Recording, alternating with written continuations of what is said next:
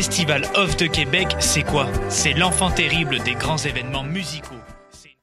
Le Festival Off de Québec, c'est quoi? C'est l'enfant terrible des grands événements musicaux. C'est une programmation plus risquée, des fois c'est un peu champ gauche. D'autres fois, les performances sont juste mais vraiment intenses.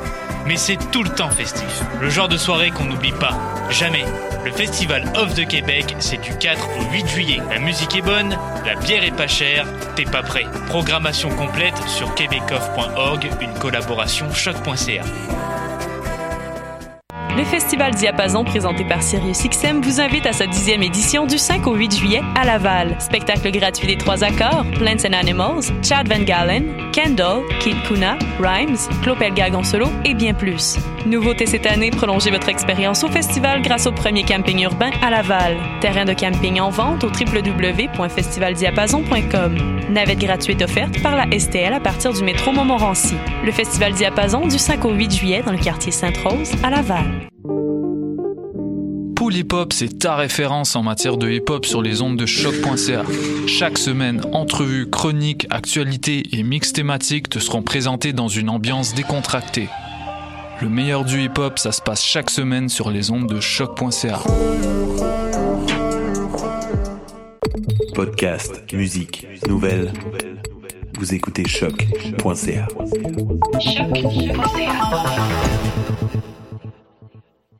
Le Festival Diapason présenté par SiriusXM vous invite à sa dixième édition du 5 au 8 juillet à Laval. Spectacle gratuit des trois accords, Plants and Animals, Chad Van Galen, Kendall, Kid Kuna, Rhymes, Clopelgag en et bien plus. Nouveauté cette année, prolongez votre expérience au festival grâce au premier camping urbain à Laval. Terrain de camping en vente au www.festivaldiapason.com. Navette gratuite offerte par la STL à partir du métro Montmorency. Le Festival Diapason du 5 au 8 juillet dans le quartier Sainte-Rose à Laval. Bonjour et bienvenue dans une nouvelle émission de Tendance Entreprendre. Émission rendue possible grâce à la Banque nationale. Aujourd'hui, émission différente, il s'agit d'une rediffusion où Michel nous donnera des conseils sur la note sectorielle et les traits de caractéristiques des entrepreneurs. Bonne émission.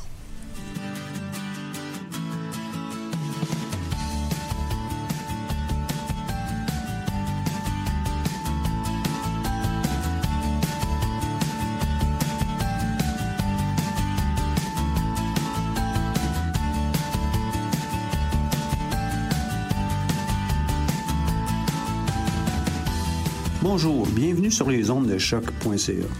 Vous écoutez Tendance Entreprendre, une émission qui vise à rendre l'entrepreneuriat plus accessible, notamment en présentant divers parcours d'entrepreneurs de l'UCAM. On pourrait peut-être aussi s'aventurer avec des entrepreneurs d'ailleurs, évidemment. Tout ça dans le but de vous inspirer à passer à l'action et de créer votre entreprise. Cette émission est présentée par le Centre d'entrepreneuriat EGUCAM et est rendue possible grâce à la participation financière de la Banque nationale, partenaire principal du Centre d'entrepreneuriat EGUCAM.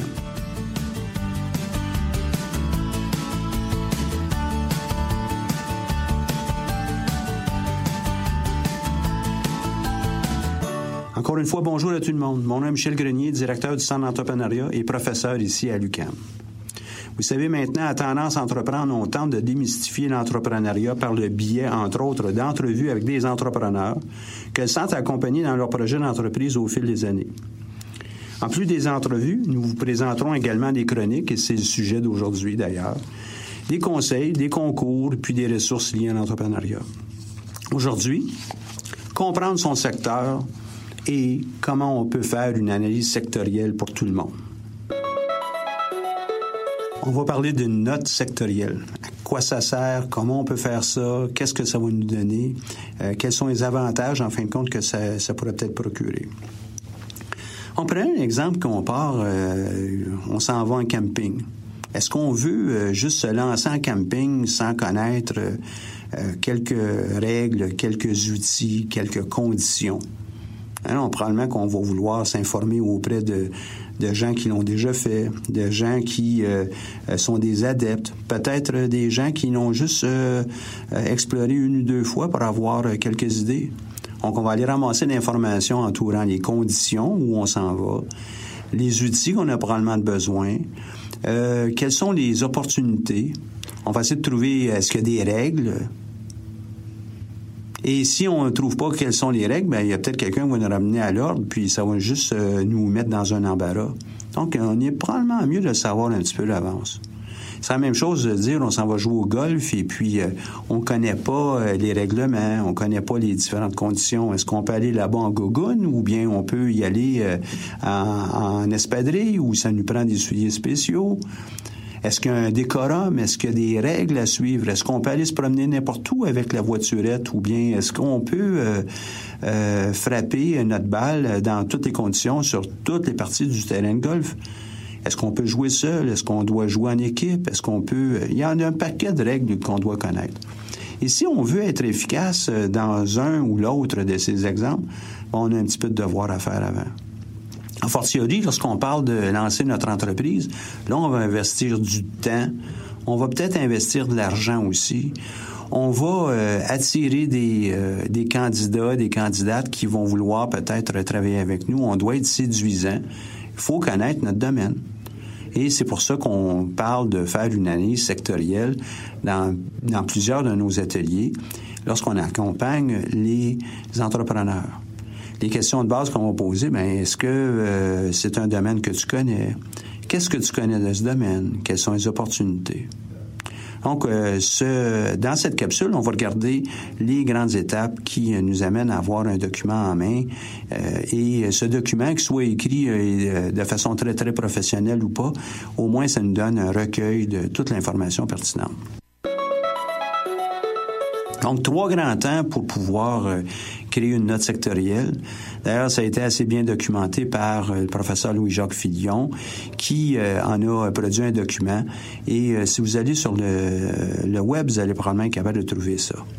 Et c'est aussi disponible dans un bouquin qui a été écrit par Louis-Jacques Fillon et Claude Ananou, qui s'intitule de du projet d'entreprise à de l'intuition au projet d'entreprise. Donc, vous êtes capable d'aller vous trouver ça, puis je pourrais faire la référence un peu plus tard encore. Donc, le premier temps, c'est de comprendre. Comprendre le domaine dans lequel on embarque. Est-ce que euh, on a euh, beaucoup d'informations ou peu? Est-ce qu'on peut aller sur le web? Est-ce qu'il y a des, des coupures de journaux qu'on peut ramasser? Est-ce qu'il y a de l'information sur le web qui sont pertinentes dans notre projet qu'on devrait peut-être accumuler pour être capable de mettre ça dans, faire un relief, à, être capable de, de, de, créer euh, une belle mosaïque de toute l'information? On pourrait le mettre dans un, un scrapbook en, euh, en anglais. Donc, euh, un, ouvrage où on met toutes nos découpures, des virtuelles comme des découpures euh, papier. On prend des notes, on ramasse l'information, on se documente. Par exemple, si on avait un projet de lancer un restaurant, est-ce qu'on peut lancer un restaurant où on veut? Est-ce qu'il y a des règlements? Des règlements municipaux, comme euh, des règlements, des règles de, de conduite euh, à l'intérieur d'un restaurant. Est-ce qu'on peut euh, servir des plats dans n'importe quelle condition? Ben, comme vous le savez tous et toutes, il faut vraiment respecter un minimum de, de qualité pour s'assurer qu'on n'empoisonne pas nos, nos, clients et puis qu'on soit capable de les satisfaire. Donc, on va documenter toute l'information et on met ça dans un grand recueil. Et un peu plus tard, ben, on va commencer à analyser tout ça. Et puis tout ça, ça se fait de façon interactive. Interactive et itérative aussi. Donc l'analyse, elle, c'est de prendre toute l'information et puis faire du sens. Faire du sens pour qu'on puisse euh, voir euh, les patterns, euh, voir les, les façons de faire, être capable de voir les opportunités dans ça aussi. Et puis le troisième thème, ça va être de se positionner. Euh, trouver une manière de, euh, de définir euh, un problème ou une opportunité qu'on voudrait être capable d'adresser et, ce faisant, commencer à esquisser notre projet d'entreprise. Bien qu'on l'avait peut-être en tête, c'est pour ça qu'on a décidé de, faire euh, ce, premier document, pour être capable d'accomplir notre aventure qu'on avait mis euh, de l'avant au départ. Fait que si je reviens au camping, un coup qu'on a toute l'information en main, on comprend l'équipement requis, on comprend les endroits où on peut aller camper, on comprend les conditions dans lesquelles on y va. Est-ce qu'on y va en été, en hiver? Euh, est-ce que ça va être une courte période de temps, une longue période? Bien, ça nous permet de choisir nos équipements, choisir avec qui on y va, comment on va y aller, est-ce qu'on doit avoir une préparation, une formation, etc. auparavant. Donc, c'est tous ces éléments qui nous permettent de faire du sens et de, de, déterminer comment on va réaliser notre mission, réaliser notre entreprise. On va nous permettre de décider, décider des moyens, décider des conditions, du temps et d'avancer graduellement à l'intérieur de notre projet. Pouvoir faire ça, ben, il y a plusieurs outils qui euh, sont, euh, sont à notre disposition, puis je vais, je vais en parler dans, dans, peu de temps. Mais lorsqu'on décide de se positionner, c'est d'être capable de trouver euh, dans, dans, la forêt d'informations qu'on va ramasser, qu'est-ce qui est pertinent pour nous permettre de définir, je le mentionne à nouveau, l'opportunité ou bien quel problème on veut régler, puis comment on va le régler de quelle façon on va créer euh, une entreprise autour de, ce problème ou de cette opportunité? Et euh, quels seraient les divers scénarios hein, qu'on fait tout ça à, à 100 000 pieds, à 50 000 pieds d'altitude, on voit euh, l'ensemble du terrain? Troisième élément, on pourrait peut-être adresser le tout à l'intérieur d'un modèle d'affaires, puis je pourrais peut-être en reparler dans une future capsule audio. Modèle d'affaires qui nous permet de comprendre comment on va faire de l'argent, comment on va réaliser notre projet. Et si on était dans un organisme à but non lucratif, c'était ce qu'on avait, ben comment on va être capable de remplir notre mission, trouver les fonds pour pouvoir le faire et les fonds et les appuis pour pouvoir mener à terme notre mission euh, qualitative ou euh, d'aide euh, dans, notre domaine. On aurait peut-être aussi, dans, notre recherche, dans, trouver quels sont les différents facteurs de succès pour notre aventure. on retourne au camping, ben, c'est peut-être la qualité des équipements, c'est peut-être la qualité des partenaires avec lesquels on va aller. Peut-être qu'il y a plusieurs compétences qui sont requises et ces compétences vont peut-être être, mises ensemble pour, avec plusieurs partenaires pour euh, justement assurer le succès de, notre entreprise, de notre mission. Il y aurait ensuite, euh, évidemment, expertise euh, requise, les forces, les avantages concurrentiels qu'on pourrait avoir par rapport au marché et qu'on lesquels on voudrait mettre de l'avant. Et encore là, que je parle pour une entreprise à but lucratif ou un organisme à but non lucratif, c'est toujours la même idée. Quels sont quand même euh, les avantages qu'on veut mettre de l'avant et euh, les services qu'on voudra bien euh, offrir, les services et les produits, si c'était dans, le domaine du produit. Est-ce qu'il y a des faiblesses chez nos concurrents qu'on devrait peut-être euh, connaître et euh, sur lesquels on pourrait peut-être euh, se positionner pour pouvoir prendre avantage de la situation? Donc, trois grands temps, c'est comprendre, comprendre en, quoi on veut s'embarquer, analyser la situation en, faisant du sens de, de toute l'information et finalement se positionner. On décide, on décide de, de, ce qu'on va faire, mais aussi on décide d'agir puis d'avancer quelques modèles me viennent en tête qui pourraient peut-être être utiles dans, dans votre démarche. Je vais y aller euh, tranquillement avec euh, 4-5 modèles, puis vous allez pouvoir trouver ça euh, sur le web euh, assez facilement en tapant les mots-clés que je vais vous donner dans, dans, quelques secondes.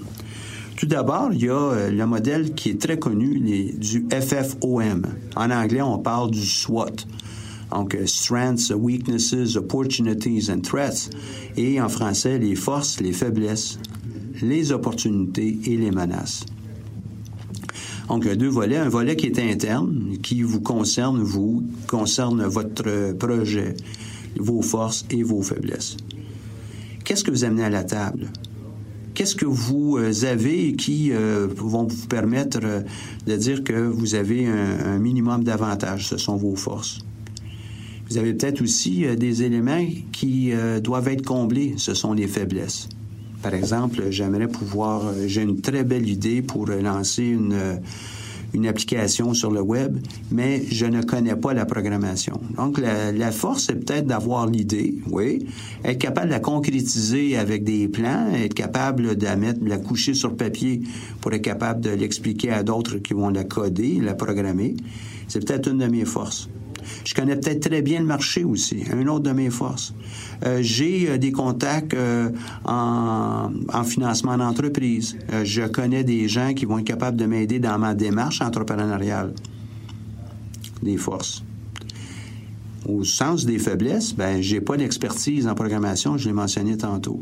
comment est-ce que je vais... La question qui va se poser ensuite, c'est comment est-ce que je vais faire pour pouvoir combler cette faiblesse?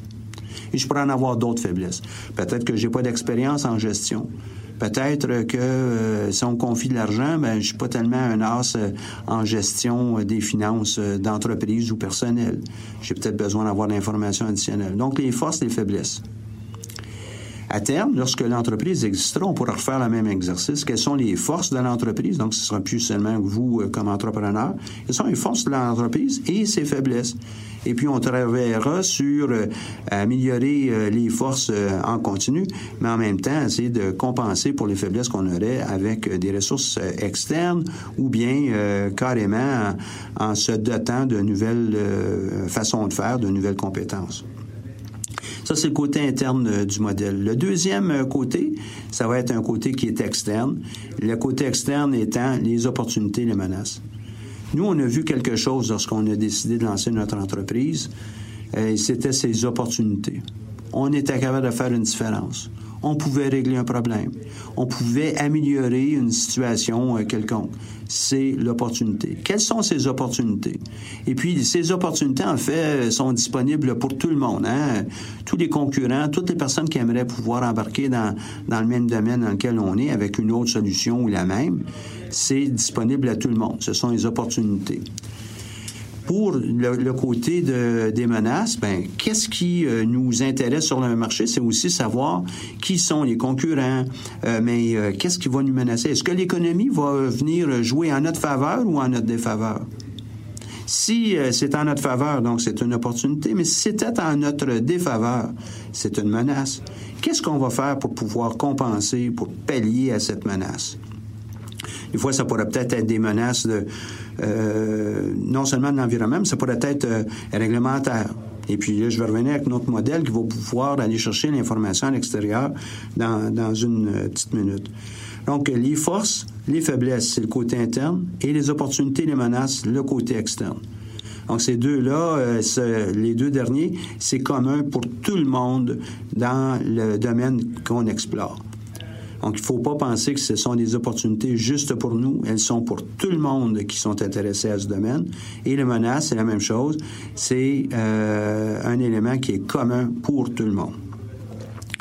Euh, vous voulez en savoir davantage de ça, venez euh, consulter un de nos conseillers, puis ils vont être en mesure de, de vous donner toute l'information, puis vous faire voir les différentes facettes de ce modèle et des autres que je vais vous expliquer. Un deuxième, euh, on l'appelle pompeusement en gestion euh, les cinq forces de Porter. Mais euh, vous regardez ces modèles-là comme étant des pense-bêtes. C'est pas, ça n'existe pas ces modèles-là. C'est juste une façon de voir notre environnement.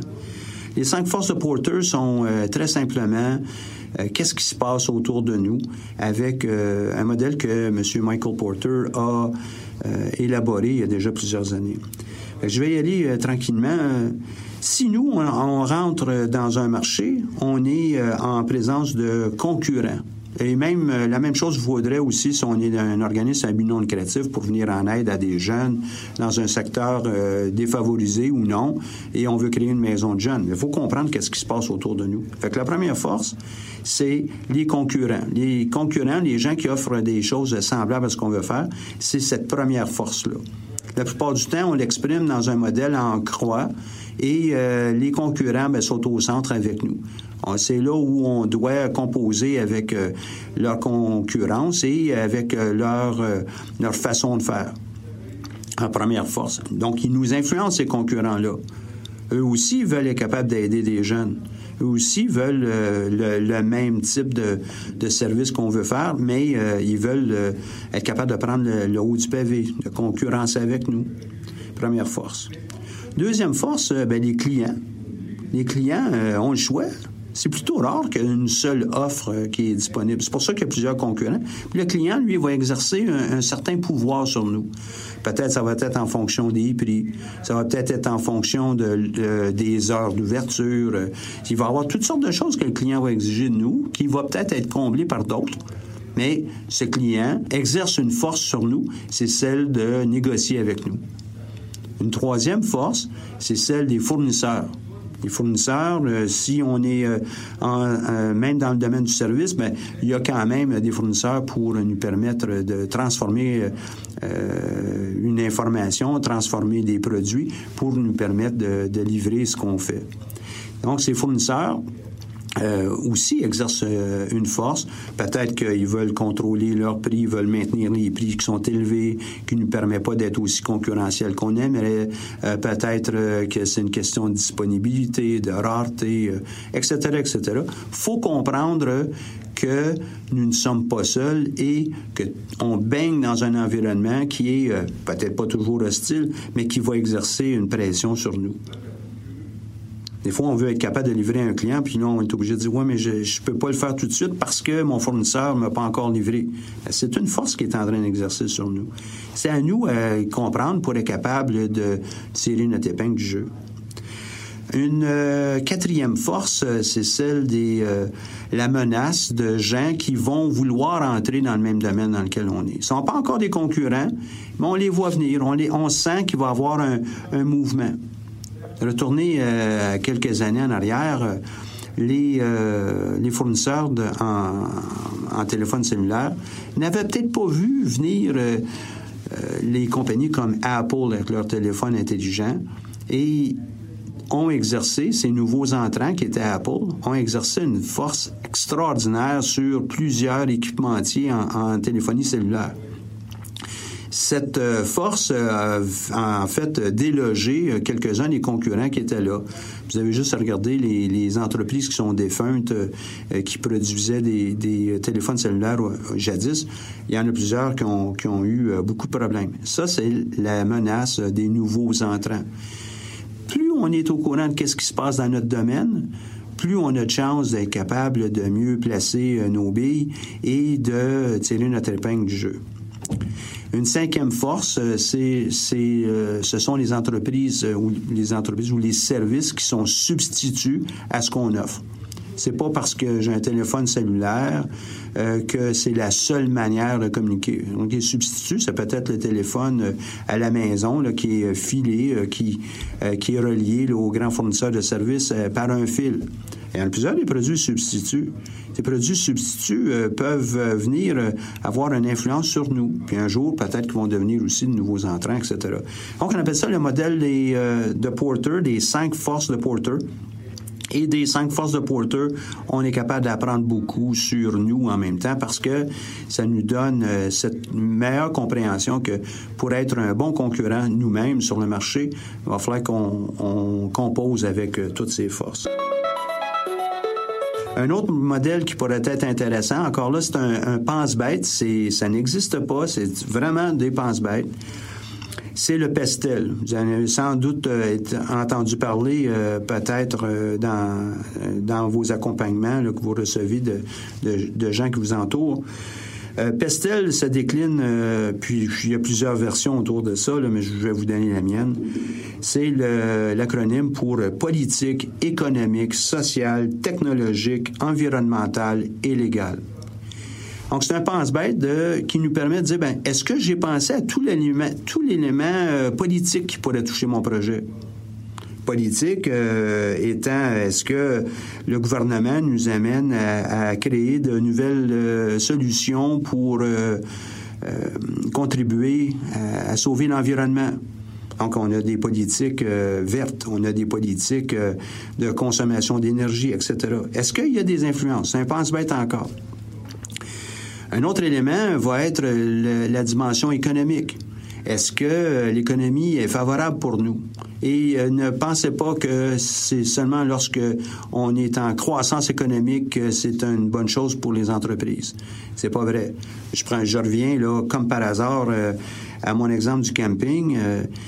Euh, si l'économie va moins bien, ben peut-être que ce sont les gens qui font des croisières qui vont décider d'aller faire du camping. Donc, euh, ils arrêteront peut-être pas nécessairement d'avoir des vacances, mais ils vont peut-être juste prendre des vacances qui sont un petit peu moins euh, euh, coûteuses, moins moins dispendieuses, et vont décider d'aller faire du camping. Donc, si je suis dans le monde du camping, peut-être qu'en ayant une, forme de récession, c'est peut-être bon pour mon, mon industrie, en tout cas, ce que je vais faire moi à l'intérieur du, du camping. Et peut-être, euh, donc, je vais profiter d'une économie qui n'est pas aussi rose pour euh, pouvoir accommoder de nouveaux clients que normalement je n'aurais pas eu parce qu'ils vont faire des croisières ou des voyages euh, en Europe ou ailleurs, en côté économique. S'il est positif, l'environnement économique, ben, peut-être que ça ajoute d'autres opportunités.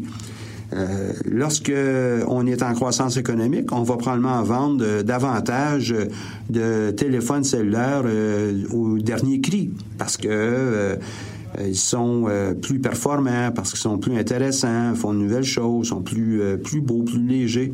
Mais si ça va pas bien, peut-être que je vais décider de garder mon téléphone. Donc il y a deux volets autour de ça.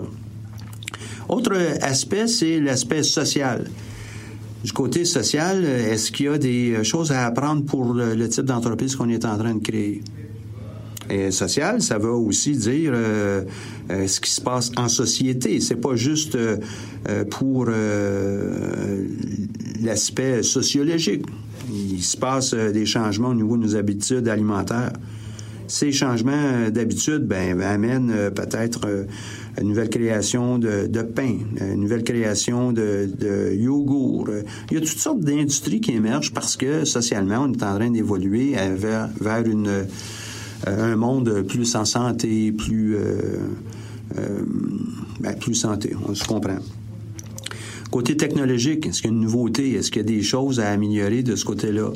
Est-ce que on est en, on vient de faire une nouvelle découverte qui nous amène à, offrir un grand bassin de, d'entreprises? Je prends encore à titre d'exemple les applications qui apparaissent sur les téléphones intelligents. Avant l'avenue du téléphone intelligent, il n'y avait pas beaucoup de ça. Arrive euh, l'iPhone et puis euh, les différentes déclinaisons avec les autres entreprises, là, les Samsung de ce monde, etc ben on a de très grandes opportunités qui sont amenées par la technologie. Donc, beaucoup de petites entreprises ont été créées dans ce dans cette mouvance-là. Vous avez juste aussi à regarder euh, tout ce qui touche les jeux électroniques.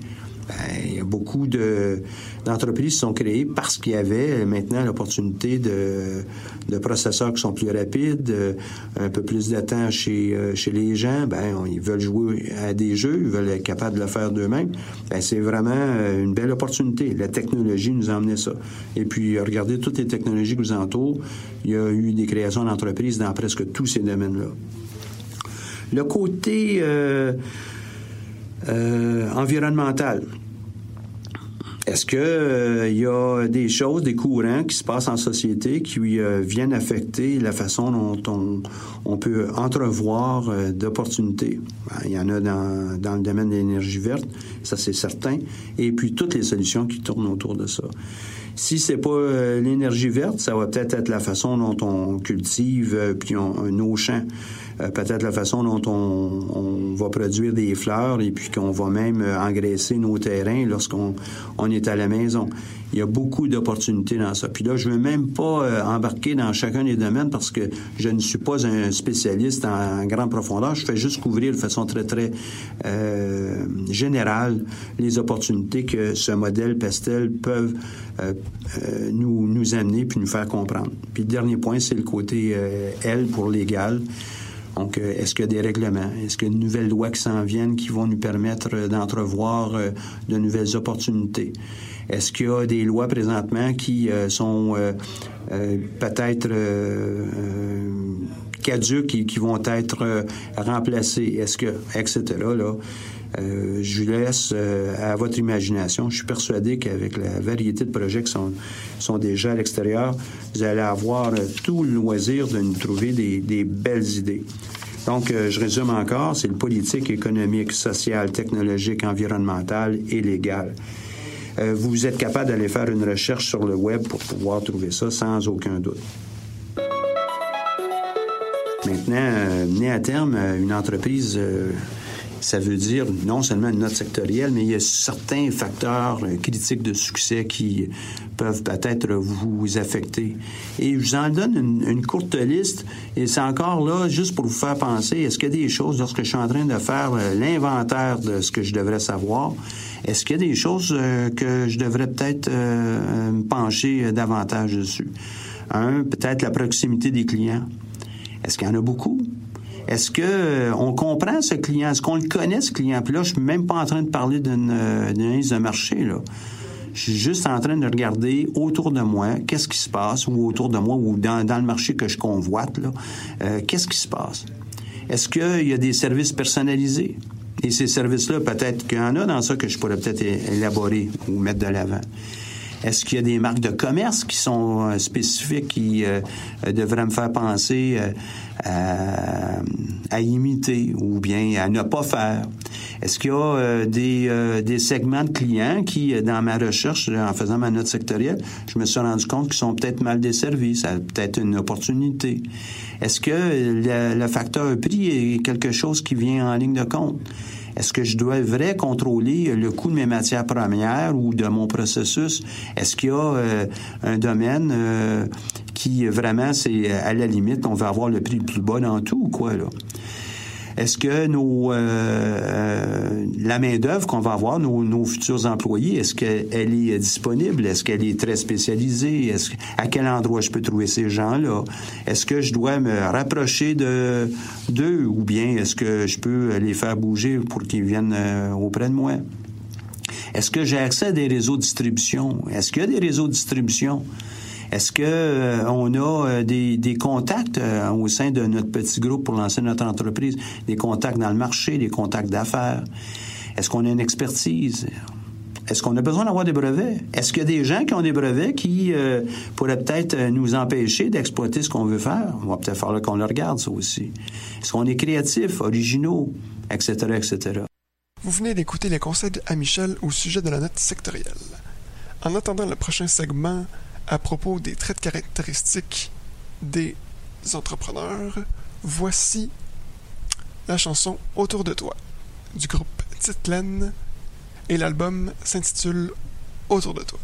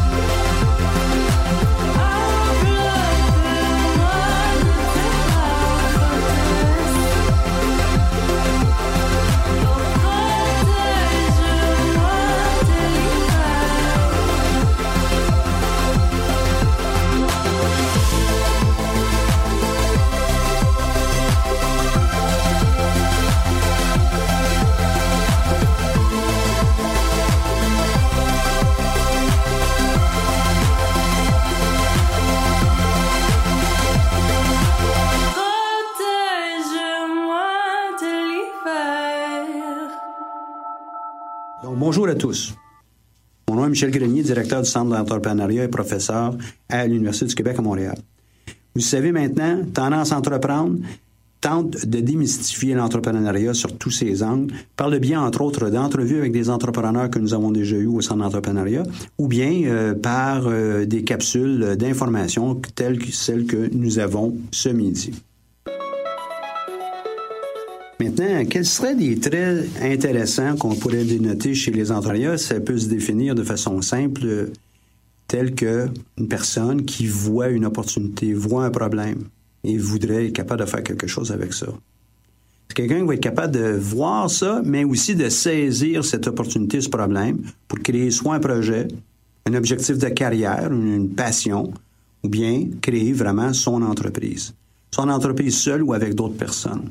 Évidemment, on a besoin d'avoir quelques qualités pour pouvoir faire ça, puis on va y revenir tantôt. C'est quelqu'un qui va créer l'entreprise en tant que telle et, évidemment, à terme, poursuivre l'exploitation de cette entreprise pour une période de plus ou moins longue.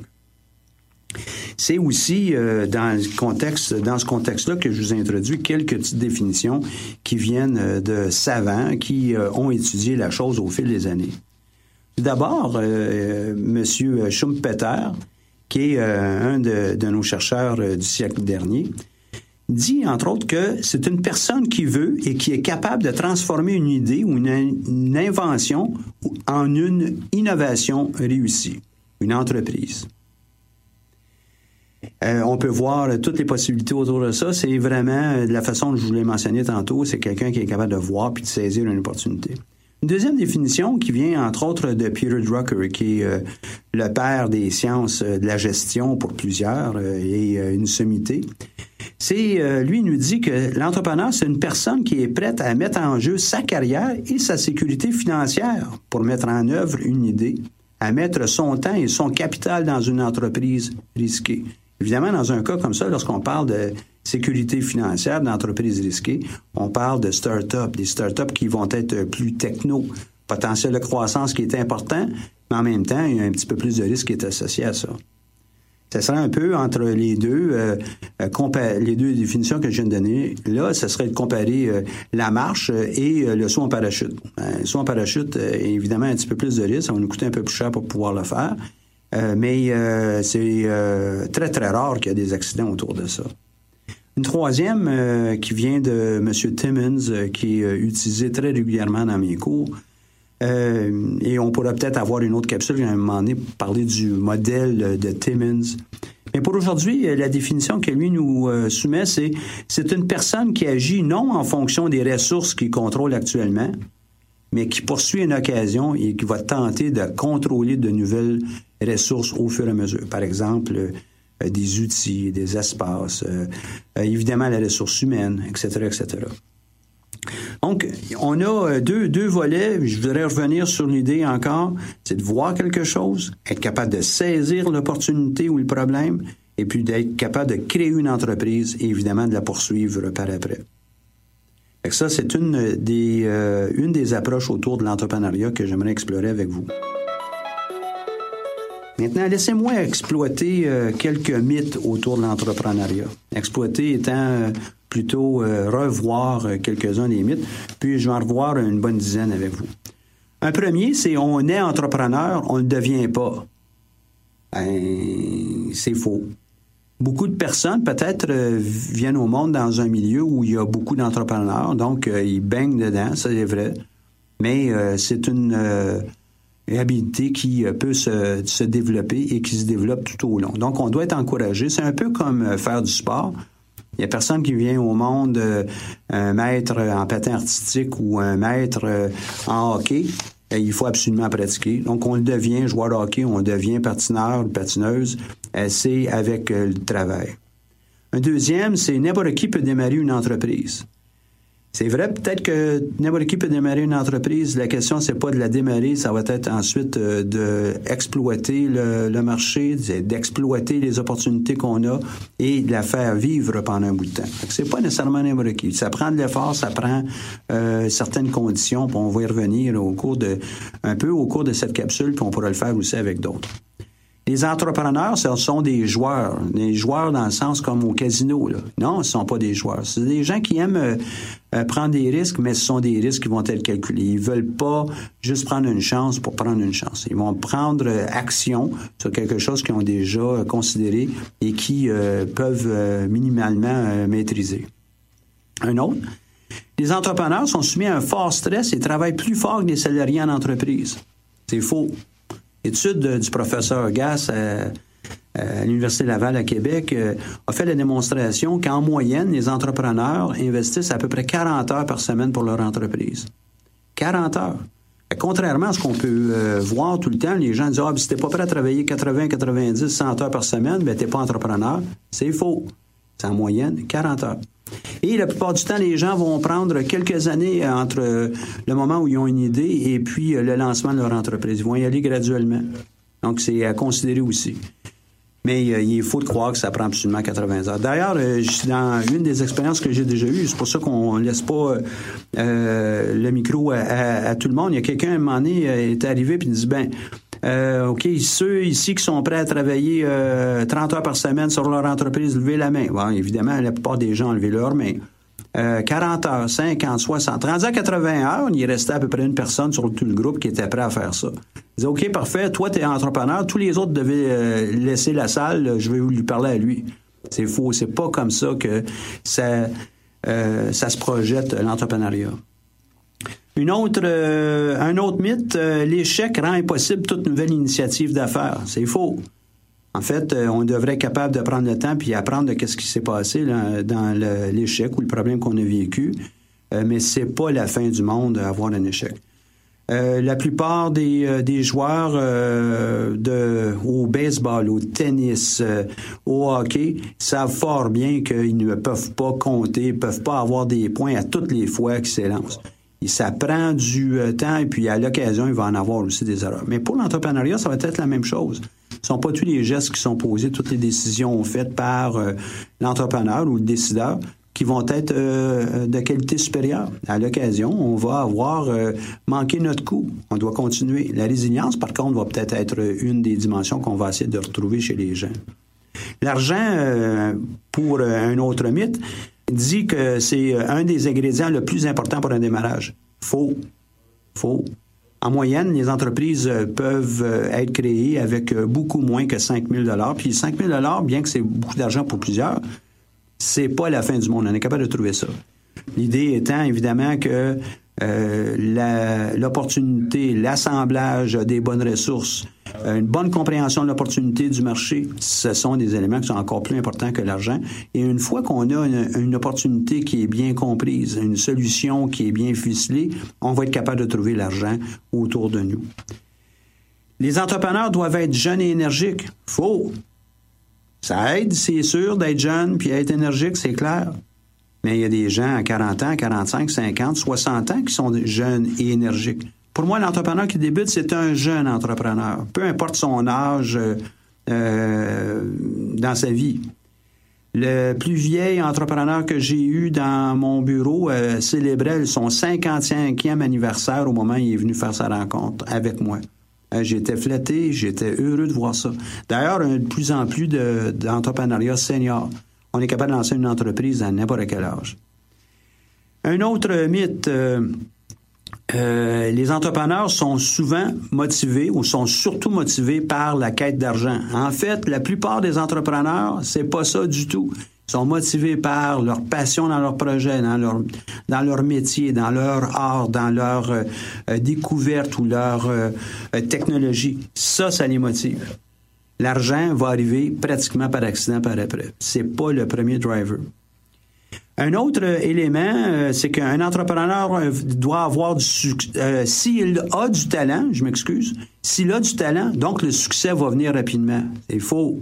C'est pas parce qu'on a beaucoup de talent que le succès va être automatique. Ça prend aussi du travail. Et le travail, c'est à tous les niveaux. Un travail au niveau de l'équipe, au niveau de l'opportunité, au niveau de l'entreprise, etc. Un dixième, les entrepreneurs sont des loups solitaires et ont des difficultés à travailler avec des tiers. Ça aussi, c'est un mythe. C'est pas vrai. Les gens qui ont euh, beaucoup de succès en entreprise sont des gens qui sont capables de travailler en équipe et qui aiment travailler en équipe. D'ailleurs, une entreprise qui est en croissance, ben, va avoir 2, 5, 10, 50, 100 employés. Il faut être capable de travailler en équipe. C'est bien beau ça, Michel, tu nous as parlé de tous les mythes, mais qu'est-ce qui se passe vraiment pour euh, l'entrepreneur? Qu'est-ce qu'il y a de spécial, cette personne? Bien, c'est ce qu'on va essayer d'aborder dans cette petite section. On va parler des traits euh, spécifiques aux entrepreneurs. Des fois, ça peut aussi être utilisé pour d'autres. Tout d'abord, il est dans le désordre. C'est aucune prétention de ma part. C'est quelqu'un qui a du flair. Il est capable de voir qu'est-ce qui se passe autour de, lui ou d'elle. Quelqu'un qui a euh, peut-être une petite vision, euh, il est visionnaire. On ne parle pas de voir qu'est-ce qui va se passer dans 200 ans. Il est capable de voir son entreprise, il est capable de l'imaginer. Quelqu'un qui est positif bon sens des responsabilités, ça va être important. Il hein. faut livrer autour de tout ça. Lorsqu'on obtient du financement, on a des employés, euh, on a des partenaires, des clients, des fournisseurs. Ben, il faut être responsable. Quelqu'un qui est vendeur, capable de vendre ses idées, mais aussi peut-être vendre ses produits, ses services. Peut-être aussi quelques petites notions de négociation, ce serait peut-être pas méchant. Donc, euh, un bon négociateur, quelqu'un qui a l'initiative. On n'est plus euh, à la maison, on se fait dire euh, tout quoi faire. Il faut être capable d'agir puis de bouger rapidement. Donc, c'est l'initiative. Quelqu'un a peut-être des compétences, des compétences dans son domaine. Donc, si on est dans le domaine artistique, bien, ça prendrait fort probablement des compétences artistiques qu'on veut mettre de l'avant. Si on est dans le domaine technologique ou scientifique, quelles sont les compétences qu'on amène à la table? Donc, obligé d'être euh, des compétences complètes pour pouvoir travailler l'entreprise on ira chercher avec des partenaires. C'est pour ça que le travail d'équipe, c'est un autre élément qui est vraiment très important. Une bonne capacité de travail. On n'est peut-être pas obligé de travailler des centaines d'heures, mais à l'intérieur de nos heures, il faut être capable de mettre du contenu puis que ça soit euh, solide. Peut-être une recherche d'excellence. Excellence ne veut pas dire euh, perfection, veut juste dire qu'on est capable de s'améliorer en continu puis on sait quoi faire. Quelqu'un qui a confiance, confiance dans ses moyens, confiance dans ses façons de faire capable de relever des défis, débrouillard, euh, qui a un bon esprit d'équipe, persévérant, résilient, sont toutes des qualités qu'on tente de, voir chez les entrepreneurs. Évidemment, ben, quelqu'un qui aurait toutes ces qualités, c'est un entrepreneur parfait. On sait fort bien qu'on n'est pas euh, parfait, mais il va falloir qu'on travaille dans le sens que je viens de le mentionner. Une façon d'évaluer ses propres compétences, facile, facile, on est capable d'aller sur le site de la BDC, taper euh, auto-évaluation d'entrepreneur. Et euh, il y a un test facile qui a été produit euh, par professeur Gass, d'ailleurs, celui que j'ai mentionné un peu plus tôt, et qui est vraiment à propos. Donc, BDC, auto-évaluation d'entrepreneur, ça va vous prendre 5-10 minutes pour remplir le test et ça va vous donner un profil. Maintenant, vous allez sortir de là avec euh, un profil qui dit, dans certains cas, vous êtes en haut de la moyenne qu'on a pu noter chez les entrepreneurs, puis dans d'autres cas, en bas. Si vous voyez des choses qui sont en bas, ça ne veut pas nécessairement dire qu'il faut abandonner votre projet. Il faut juste euh, noter que ces choses-là ben, sont un peu en deçà de ce que la moyenne des entrepreneurs a. Et on a euh, comme objectif de trouver des parades, des parades, des moyens là, pour pouvoir pallier à ça. Par exemple, si ça ressort que je suis pas nécessairement la personne la plus persévérante, mais qu'est-ce qu'on peut faire?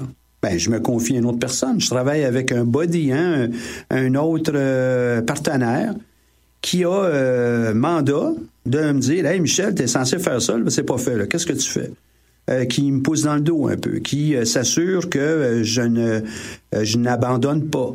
Et puis, prenez tous les autres points que j'ai mentionnés un peu plus tôt, on devrait être capable de trouver une parade, un moyen pour être capable de compenser. Donc, euh, pour euh, un entrepreneur, ça prend euh, un certain nombre de choses, on peut le noter, mais c'est pas un absolu. Vous avez juste à regarder les entrepreneurs autour de vous, vous allez voir, ce ne sont pas des êtres parfaits, ils ont été capables de créer une entreprise. Et puis, pour plusieurs, ils font très, très bien. Est-ce qu'il y en a qui ont des échecs? Bien, certainement. Mais il n'y a pas de joueur hockey qui, à toutes les fois qu'il tire au but, a un but aussi. Donc, il va en avoir des hauts, il va en avoir des bas. L'idée, c'est être capable d'être performant dans la bonne moyenne. Donc, il y a des savoir-être. Hein? C'est ce que j'ai mentionné, euh, c'est beaucoup dans savoir-être. On pourrait peut-être aller parler de, savoir ou de compétences euh, par après. Mais des choses clés qu'on devrait être euh, capable de mettre de l'avant seraient, à tout le moins, euh, des éléments de développement de son propre leadership parce qu'on va avoir une équipe de travail, on va avoir des clients, on va faire qu'on les amène plus loin. Être capable peut-être de gérer du personnel, travailler en équipe. Donc, saisissez toutes les occasions que vous avez dans le cadre de vos études ou ailleurs pour être capable d'apprendre à travailler en équipe, composer avec d'autres personnes. Améliorer vos propres relations interpersonnelles. Ça commence près de chez, près de chez soi, chez euh, nous-mêmes, et ensuite de ça, au fur et à mesure, ben, on étend notre cercle. Déléguer efficacement. Déléguer les choses qui sont moins importantes dans votre calendrier à des gens qui, euh, peut-être, vont être plus habilités à les faire euh, plus rapidement. Être capable de parler en public. Public, c'est pas obligé d'être le centre belle, mais au moins être capable de vous adresser à des petits groupes d'employés, des petits groupes de talents, des groupes euh, d'investisseurs, des, clients potentiels, la chambre de commerce, euh, les cercles où vous allez peut-être invité. Et puis, il y aurait aussi des savoirs qui pourraient peut-être être, euh, développés davantage dans votre domaine, dans votre champ de compétences même, dans votre domaine de savoir. Euh, ce sera peut-être aussi de déterminer, euh, faire une petite analyse euh, à savoir quelles sont vos forces, vos faiblesses, et puis qu'est-ce que vous, vous constatez de ça, pour être capable de, développer un plan de travail qui vous il va vous être particulier, amélioration de compétences, de connaissances, d'habilités, des traits de personnalité que vous voulez améliorer ou compenser. Euh, et euh, développer un plan d'action. Ça, c'est toutes des choses qui sont dans, dans les paramètres de votre travail comme entrepreneur. C'est vous qui êtes capable de prendre euh, charge. Et un des traits que j'ai mentionné tantôt, c'est capable de prendre l'initiative et avoir confiance en soi. Allez-y une étape à la fois. Qui peut vous aider? Ben, votre entourage, les universités, les diverses écoles, les instituts, il y a peut-être des experts aussi autour de vous qui sont prêts à vous donner un coup de main. Vous pourrez peut-être euh, trouver un coach, euh, des mentors. Euh, vous pouvez faire des recherches personnelles, document, vous documenter par le biais de, livres, de périodiques ou sur le web, des sources sûres, évidemment. Ne prenez pas n'importe quoi. Mais de l'information qui est de, de qualité va vous permettre d'accélérer la mise en œuvre de votre projet. Donc, euh, toutes sortes de choses qui tournent autour du savoir-être, des savoirs, des savoir-faire. Allez-y, allez-y gaiement. Et euh, vous allez me dire, ben ouais, mais c'est beaucoup trop de choses pour être entrepreneur. On ne peut pas tout faire ça. Mais prenez n'importe quel métier, vous travaillez dans une entreprise, par exemple, euh, programmeur, en, je sais pas moi, nouvelles applications pour, pour le web et faites la liste de tous les savoirs, savoir-être, savoir-faire qui sont requis, vous allez être étonné, ça va être une liste aussi longue que celle d'un entrepreneur. Puis quand on dit aussi longue, euh, ça a l'air bien, bien long, mais prenez le temps de faire le bilan de vos propres compétences, connaissances, savoir-faire, savoir-être, et vous allez voir que vous allez probablement avoir les bras qui vont vous tomber parce que vous allez dire, wow, je pensais pas que j'avais tout ça. On comprend le temps, on se regarde et puis on détermine notre plan d'action. Maintenant, pour moi, qui dit entrepreneur dit aussi rêveur. Rêveur, pourquoi? Ben, il faut rêver qu'est-ce qu'on veut faire? Et euh, si euh, on me demandait la question, et je la demande moi-même, là, si je suis un artiste, ben, je suis aussi un rêveur. Je suis un scientifique, je suis aussi un rêveur. Pour moi, être entrepreneur, ça veut dire rêver. Même chose que pour les autres que je viens de mentionner. Et puis, on pourrait faire le tour, là. Rêver, ça veut dire euh, rêveur, rêver, veut dire pour moi de rêver à qu'est-ce qu'on veut faire. Être capable de commencer à mettre de la texture graduellement. Dans une autre capsule, on a parlé d'une note sectorielle. Une note sectorielle qui me permet d'apprendre un peu de notre milieu de travail, le milieu qu'on anticipe dans lequel travailler, etc. Donc, rêver de son entreprise veut dire commencer à y mettre euh, du relief, commencer à la définir, à commencer à prendre des notes. Puis je vous enjoins vraiment à prendre des notes. Mettez ça sur des bouts de papier, pas juste dans votre tête, pas juste dans votre téléphone cellulaire. Là.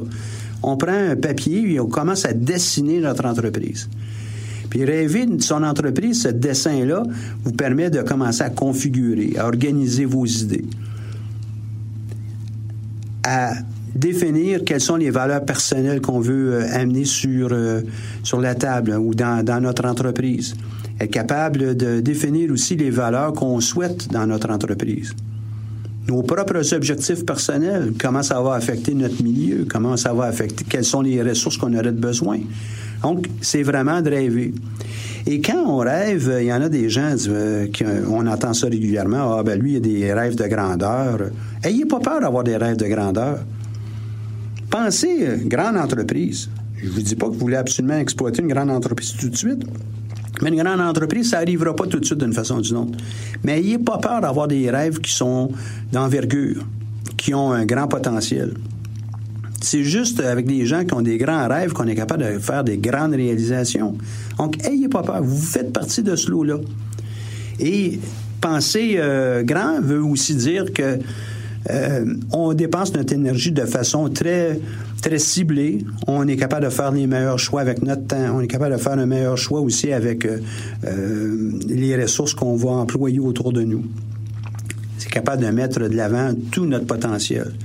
Est-ce que vous savez exactement ce que vous pouvez faire tout de suite? Non, probablement pas. Pourquoi? Parce que vous ne l'avez pas encore fait. Mais pensez à votre première euh, balade en bicyclette.